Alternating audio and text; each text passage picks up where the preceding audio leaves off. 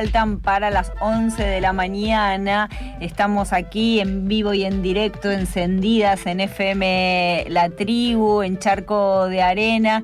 Y este es un momento muy especial porque vamos a inaugurar en el 2020 la columna que la empezamos a transitar el año pasado junto a Cora y a Flora sobre la economía feminista. Este año la columna se llama Economía Femininja. ¿Te gusta? Me encanta.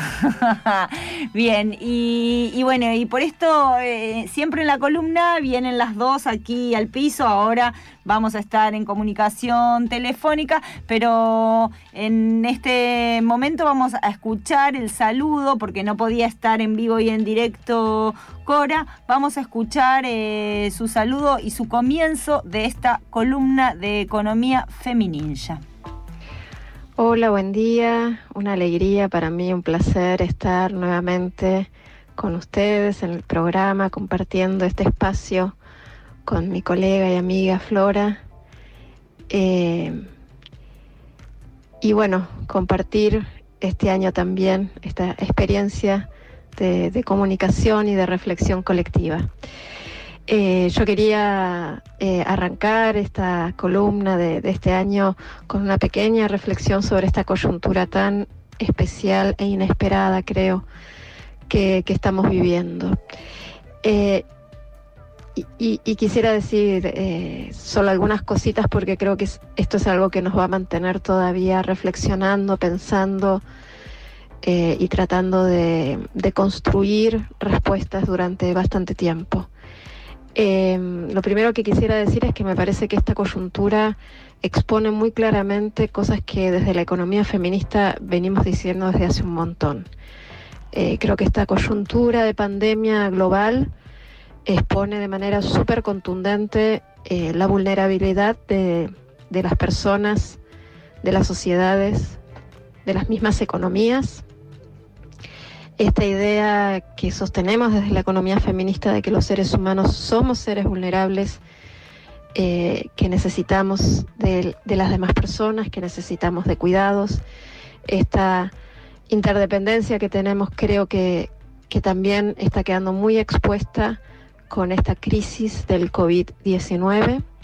Y creo que la otra cosa que está también resultando súper visible es la relevancia de los cuidados esta crisis sanitaria expone la crisis de los cuidados y expone también el rol central de los cuidados en, el sostenimiento, en la sostenibilidad de la vida, en la sostenibilidad de la vida cotidiana, la relevancia de los cuidados frente a la enfermedad, la relevancia de los cuidados para evitar la enfermedad.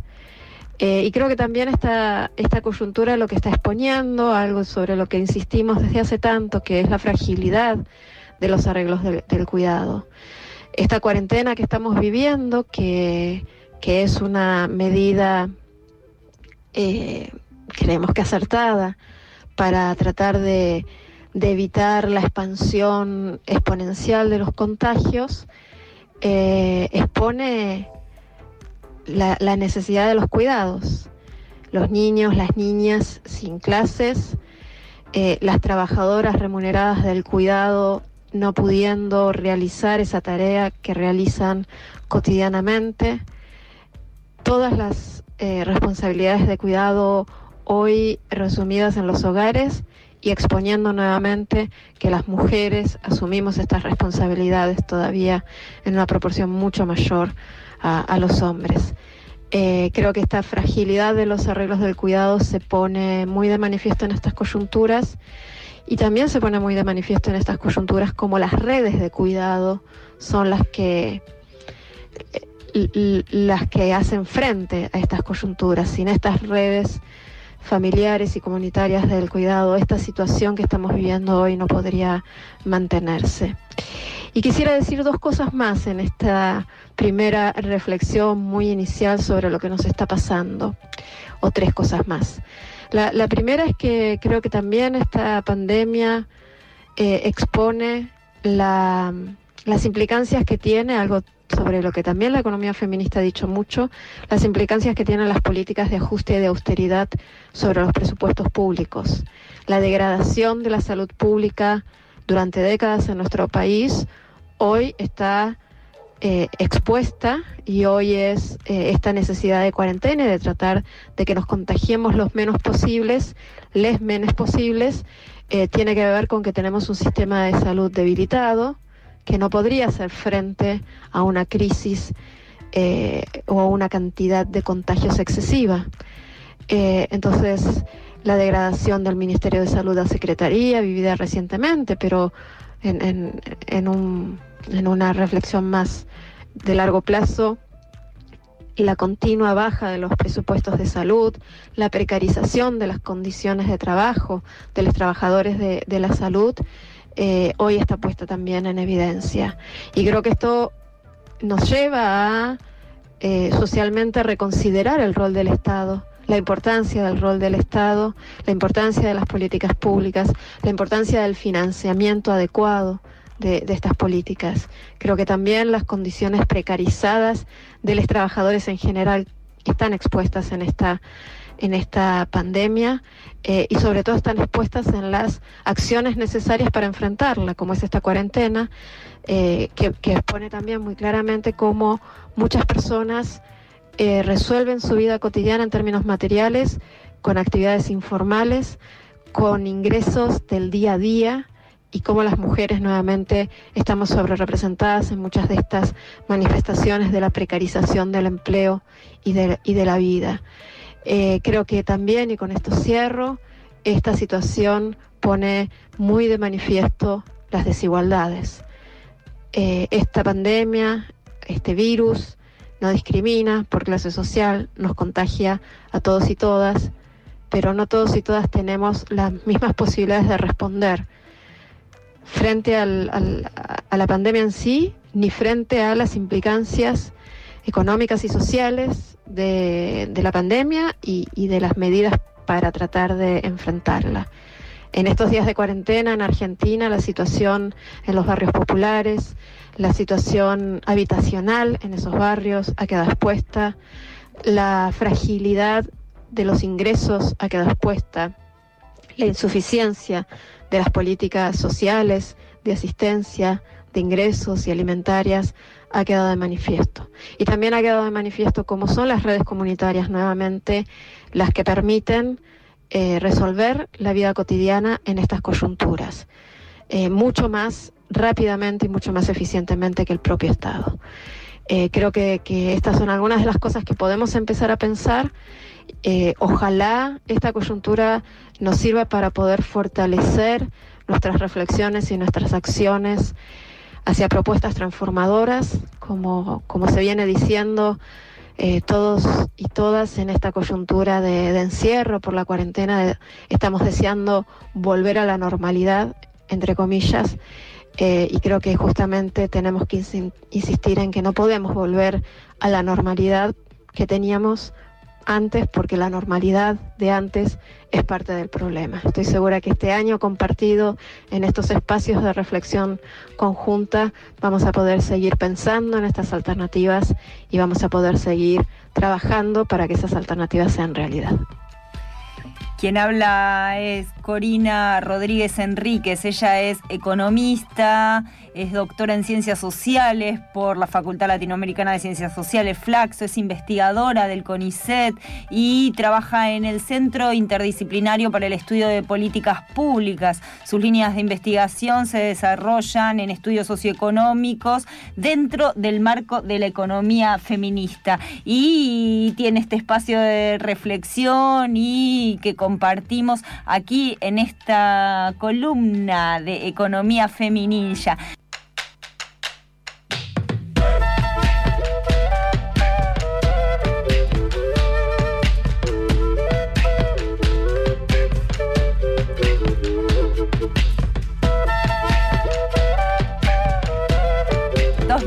Pasan de las 11 de la mañana. Seguimos aquí en FM La Tribu, en Charco de Arena, este charco de arena extendido que va de 8 a 12 del mediodía. Y estábamos así con la oreja muy atenta, escuchando a Cora Rodríguez Enríquez con su primera intervención en esta columna eh, de economía feminilla. Y ahora le vamos a dar la bienvenida al aire de la tribu a Flora Parteño, que es la otra integrante de la columna. Buen día, Flora.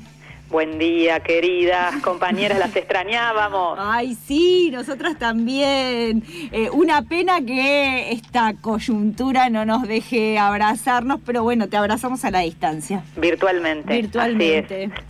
Eh, Flora, veníamos ahí escuchando el análisis de Cora porque es esto, ¿no? O sea, tenemos que analizar esta coyuntura que expone un montón de cuestiones que ya se venían denunciando, ya se venían analizando. Sí, tal cual, lo que decía Cori de pensar las precariedades en este contexto, cómo se aceleraron ciertos procesos que los ponen en evidencia, ponen en evidencia también la crisis de los cuidados y también ponen en evidencia las personas que no tienen la opción de el quédate en casa. Entonces, una parte de la columna eh, queríamos este, dedicarla a pensar justamente esta palabra que está circulando eh, tan fuertemente que es la condición de trabajador o trabajadora esencial quienes en este contexto han sido eh, nombrados o caracterizados o calificados como trabajadores y trabajadoras esenciales. Está claro. que en esa primera línea la representación inmediata es el sector de la salud, las trabajadoras de la salud, dentro del sector de la salud pública, viendo cómo se está haciendo frente a un, a un sector, como decía Cori, ya muy degradado y en crisis con falta de presupuesto, entonces ahora es, es un escenario donde reconstituir todas esas partes y esos pilares que, construyen y sostienen la, salud pública es fundamental y hay que hacerlo en un tiempo récord porque no eh, el dinamismo que tiene el proceso de contagio no da tiempo, ¿no es cierto? Y, y en ese contexto nosotras siempre insistiendo en pensar condiciones laborales, eh, cómo se van marcando las desigualdades, queríamos detenernos mm. en qué otras eh, qué otros sectores de, los trabajadores y trabajadoras están en esa primera línea. Y pensar en esta clave es pensar, bueno, ¿qué pasa con eh, aquellas trabajadoras y trabajadores que tienen que salir a las calles, que tienen que eh, estar dando vueltas en, diferentes barrios, justamente porque su tarea es repartir bienes e insumos. Y acá, claramente, la imagen que se nos viene a la cabeza es bicicletas y motos con, cajas amarillas, azules, naranjas, rojas, repartiendo de un lado al otro el famoso trabajo de plataformas a través de las aplicaciones o lo que conocemos como delivery. Antes el delivery era otra cosa. Ahora de cualquier aplicación de celular podemos bajar y descargar este, la aplicación y rápidamente ya hacer un pedido. y pedir cualquier cosa también. Exactamente, pedir cualquier cosa. Y acá el planteo es quiénes pueden pedir cualquier cosa hmm. y quiénes no tienen otra opción más que salir porque en este contexto justamente eh, hay una responsabilidad que está trasladada fuertemente a este sector de trabajadores que están en las calles, que están moviéndose de un lado al otro, llevando y trayendo este, pedidos. Ahora, eh, en, esa, en esa línea queríamos compartir algo que eh, tiene que ver con pensar qué está pasando en las ciudades en diferentes partes del mundo, de acuerdo a cómo la pandemia se fue asentando y eh, afectando. Mm. Si vemos en este momento Barcelona, Madrid, Valencia, Quito, Buenos Aires y ciudades también de Brasil, muy concurridas, vamos a encontrar que las condiciones de los trabajadores de plataformas son exactamente las mismas. ¿Por qué? Porque las empresas justamente han tenido toda una estrategia muy eh, precisa para estos tiempos de pandemia, que es justamente dinamizar las aplicaciones, multiplicar los espacios y las presencias de las aplicaciones para trasladar todo tipo de insumos y bienes, con una estrategia de, digamos, publicitaria que dice, bueno, entregue sin contacto, van los envíos gratis. Entonces, claro, en, este escenario es, eh, claro cómo se fueron este, extendiendo estas aplicaciones. Ahora, nos tocó hacer un diálogo con compañeras eh, feministas que vienen trabajando este tema en la ciudad de Quito sobre las condiciones laborales. Es más, ellas acompañan a los riders y a las riders en bicicleta, viendo cómo se mueven por toda la ciudad de Quito. Ellas son Belén eh, Valencia y Cruzcaya Hidalgo. Y, junto con una compañera argentina que se llama Sofía Escacerra, que viene trabajando hace tiempo las condiciones de trabajo de plataformas, hicimos un diálogo entre las cuatro pensando cuáles eran las condiciones laborales en Buenos Aires y cuáles eran las condiciones laborales en Quito, en Ecuador. No podemos perder de vista que Ecuador es uno, es el segundo país de América Latina con más contagios reportados, reportados. Eh, y en ese contexto ellas analizaban cómo eh, el mismo Estado ecuatoriano salió a eh, difundir con, con mucha, con diferentes canales de comunicación, diferentes tips para descargar las aplicaciones, para tener entregas sin contacto, no tener que tomar contacto en ningún momento con el delivery, para que sea una entrega limpia, para que no sea un canal de contagio. Y sin embargo, del otro lado están las empresas transnacionales que son las dueñas de estas aplicaciones de plataforma. Porque acá hay un, hay un, punto que hay que marcar que es previo a la pandemia. Y es que estos trabajadores de plataformas les, se les ha sido denegada la relación de dependencia. O sea, la, la relación laboral más clara entre empleador y empleado está negada en términos de que no tienen los derechos más básicos que cualquier trabajador de otro sector. Entonces, en, en este sentido veíamos cómo eh, en Ecuador había toda una apuesta y, al mismo tiempo una extensión de estas aplicaciones. Eh, las compañeras contaban cómo eh, mayoritariamente estos puestos, estos lugares de trabajo están siendo ocupados por trabajadores migrantes, que justamente tienen una situación precaria de documentos, de acceso a la vivienda y, de, acceso a derechos más básicos, y encontraban en estas aplicaciones una posibilidad de, de ingresos, una oportunidad de ingresos, pero al mismo tiempo y en muchos casos la única.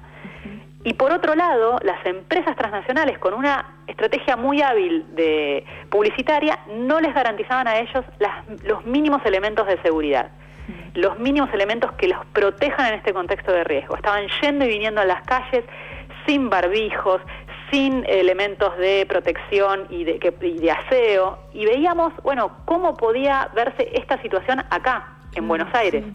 Y ahí nos encontramos con la declaración que hizo eh, el sindicato, que se llama Asociación del Personal de Plataformas, APP justamente, y ellos en uno de los, de los comunicados que hicieron, justamente denunciando la situación de los trabajadores de plataformas, dijeron, bueno, nos queda otra, otra opción que salir a las calles. Ahora, no queremos ser héroes ni heroínas, queremos los elementos básicos de seguridad, queremos los, las licencias, queremos compensación por trabajar en momentos de cuarentena en este sector de, trabajadores de plataforma esto no está, no hay pisos mínimos de salarios. Piensen que cuanta mayor cantidad de eh, pedidos pueden tomar a partir de esa aplicación es lo que va a a resultar en el ingreso que pueden eh, llevarse. Sí, con lo que implica también el trabajo a nivel de desgaste eh, físico, ¿no? Porque es eh, también se tendría que estar catalogado como insalubre por la cantidad de tiempo que tienen que estar arriba de una bicicleta en exposición y por lo que demanda ir de un lado al otro también.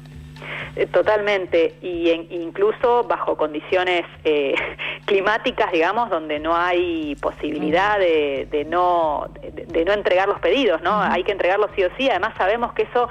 Eh, aquí tenemos el, famoso eslogan de que el algoritmo no perdona en el sentido de la calificación. Sabemos que cuantos más pedidos toman y en el tiempo que lo entregan, eso juega en la calificación que van a recibir. O sea, no hay, ya no hay jefe de recursos humanos que te evalúe en tu desempeño. Ahora es el algoritmo el que va, el que va a, calificarte. Entonces, eh, en este sentido es que decíamos, bueno, estos diálogos para pensar en este momento, mm, cuál es la situación en Quito, cuál es la situación en Argentina con respecto a este sector eh, de trabajadores de, de delivery y de plataformas, también lo estamos viendo en el transporte de pasajeros. Con Uber pasa lo mismo también. ¿Cuáles son los elementos de protección que están dando las empresas?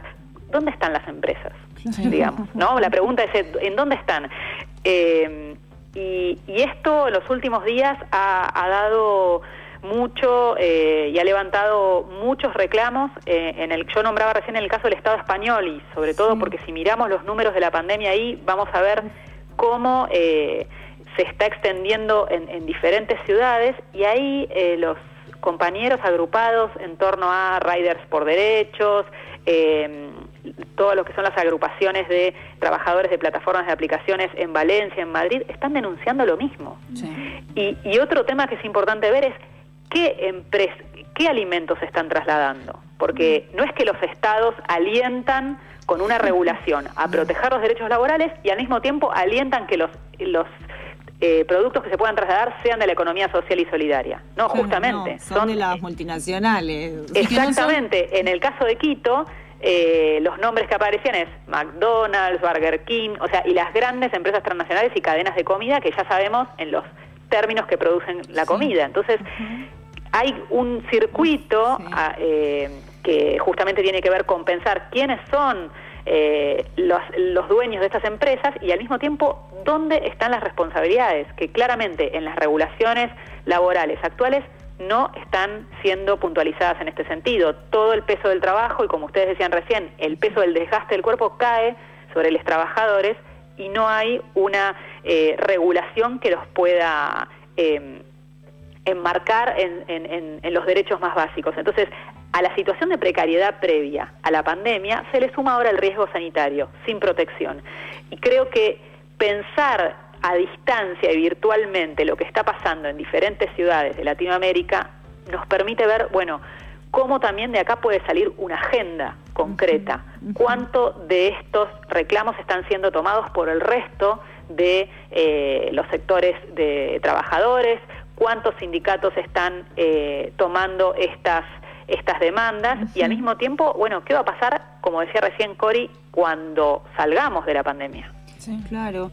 Eh, Flora, estoy pensando que hace unos días estuvimos conversando con Melissa, una compañera de la red de docentes, familias y organizaciones sociales del Bajo Flores, y ella denunciaba que el gobierno de la ciudad está eligiendo a las, a las empresas concesionarias para lo de los alimentos y las viandas en el barrio y no a cooperativas, no les están dando respuesta a cooperativas que vienen funcionando desde el 2001, que también eh, proveían al Estado con, con, alimentos. Entonces, digo, lo llevo bien a lo local, pero es medio lo mismo que hablábamos recién de las multinacionales y, los alimentos, ¿no?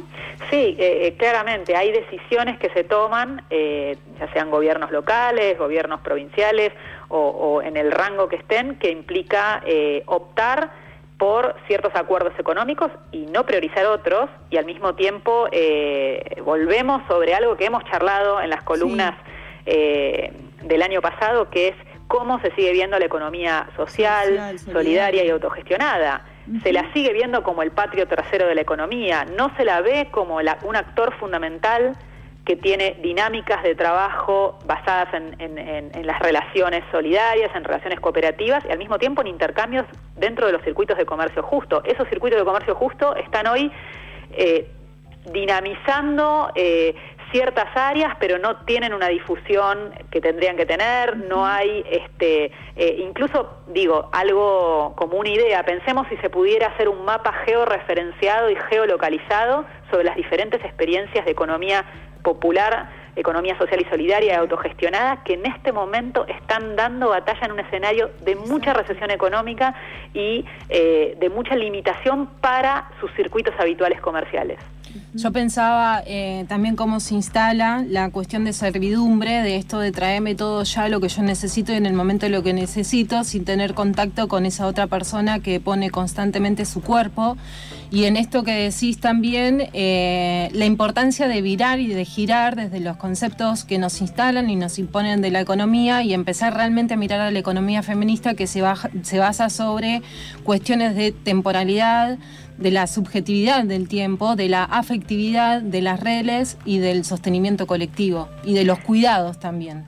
Bueno, eso que, estás comentando, eh, justamente lo decían Belén Valencia y Cruzcaya Hidalgo eh, desde Ecuador cuando nos contaban que en el circuito de repartos que hacen estos trabajadores habitualmente durante el día, trabajando largas horas, eh, la situación era una situación de servidumbre total, que es la entrega del, del producto que compraste y del otro lado pareciera que no hubiera una persona digamos, es una situación donde se niega totalmente los derechos más básicos, pero al mismo tiempo es esta idea de entregámelo ya y en los términos que yo quiero. Es más, eh, en estas eh, medidas que se empezaron a difundir sobre la entrega sin contacto, eh, los tips que se ponen a circular en las redes sociales son cómo, cuáles son las indicaciones que una trabajadora de plataforma debe cumplir al momento de entregar un pedido en la ciudad de Quito.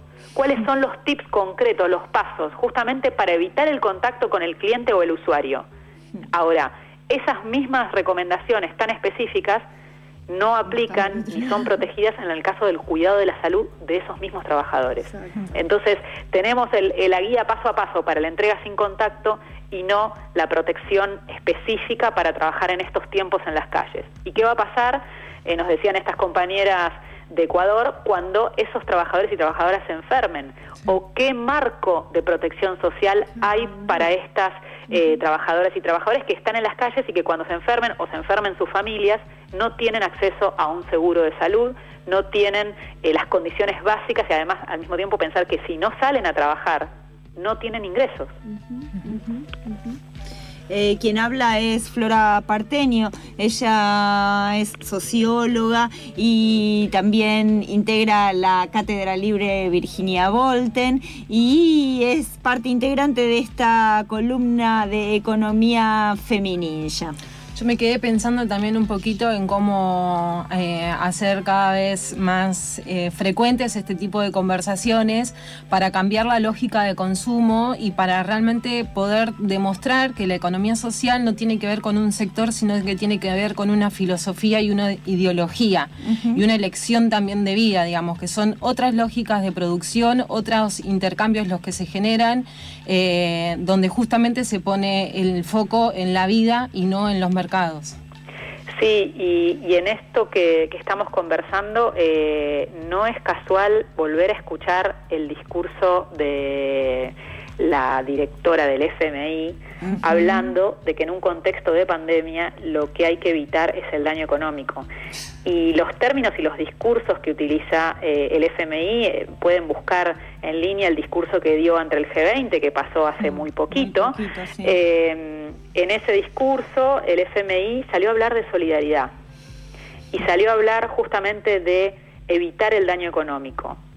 en estas dinámicas que vimos sobre condiciones laborales muy específicas en este sector, se ve claramente cómo se vuelve a proteger la productividad, se trata de evitar el daño económico y se deja en absoluta desprotección a los trabajadores. Se ve claramente, con lo cual es interesante analizar cómo en un, en un contexto de pandemia volvemos a leer los discursos sobre los grandes actores eh, económicos que mueven las discusiones y los acuerdos a nivel internacional y cuáles van a ser esas medidas que van a implementar, digamos, en, el, en, ese discurso que yo les hablo eh, del FMI eh, se habla claramente de que hay que tener gestos de solidaridad. Bueno, mi pregunta es, ¿quiénes vamos a ser los que vamos a nuevamente dar gestos de solidaridad? Y, y, en este contexto pensemos eh, en países endeudados. No es casual eh, que estemos hablando de Ecuador, uno de los países que hace muy poco eh, digamos, cerró un acuerdo con el FMI de un, digamos, de una deuda importantísima y que en octubre tuvimos justamente la decisión del, gobierno de Lenín Moreno de aplicar ese paquetazo neoliberal y lo que sucedió en las calles con el movimiento campesino de mujeres indígenas saliendo a denunciar a costa de quién se estaba pagando la deuda. Entonces, digo, este circuito de evitar los daños económicos, de pensar los efectos del endeudamiento y de, de pensar esto en la vida concreta de los trabajadores y de las, de las personas, creo que tiene que ver con, con reflejar esta, este análisis de, de justamente ver, bueno, quién está sosteniendo la vida en este momento. Eh, Flora, eh, te queremos agradecer esta primera columna de economía feminilla, pero sé que también tenés algunas recomendaciones, ¿no? Sí, porque nos queríamos ir eh, de esta primera intervención en Charco de Arena, que está como una especie de maratona, ¿no? una, una recomendación de una playlist que armamos, que obviamente le titulamos Economía Feminilla para compartir y bailar, así que después la vamos a subir al sitio que ya tiene Charco de Arena para que los oyentes puedan también... Eh, bailar un poquito. Bailar un poquito y, agitar también con temas que vinculan la economía en clave feminilla. Ahí está, ahí está. Te mandamos un abrazo, Flora. Un abrazo enorme eh, y nos vemos en breve. En breve, en breve. Ojalá que nos podamos abrazar en breve. Está así, despedimos a Flora Parteño, que junto a Cora Rodríguez Enríquez eh, son quienes llevan adelante esta columna de economía feminilla, más feminilla que nunca.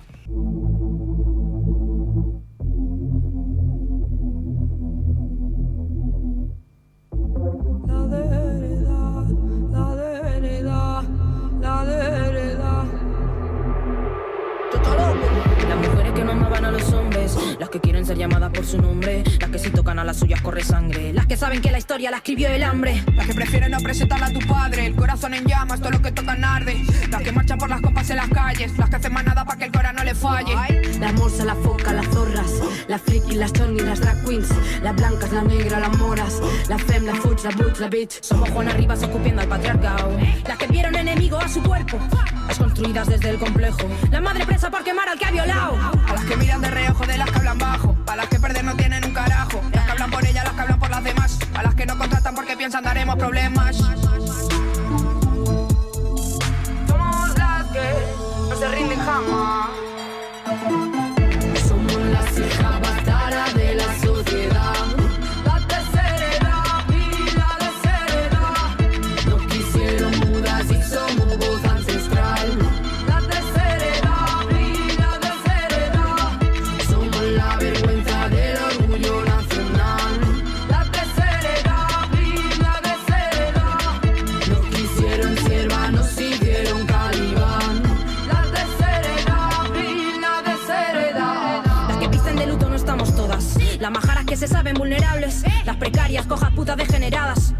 malos somos las culpables. Lo llaman las perroflas, las punk y las costras. Las que tienen cara de te van a dar de hostias. Las que no las quitan el ojo en las tiendas. Las que ven andando y se cambian de acera. Somos las hijas de la noche. El comando que no quieres que te aceche. Las desviadas, las molestas, las locas. Las que sacan eso de callarse la boca.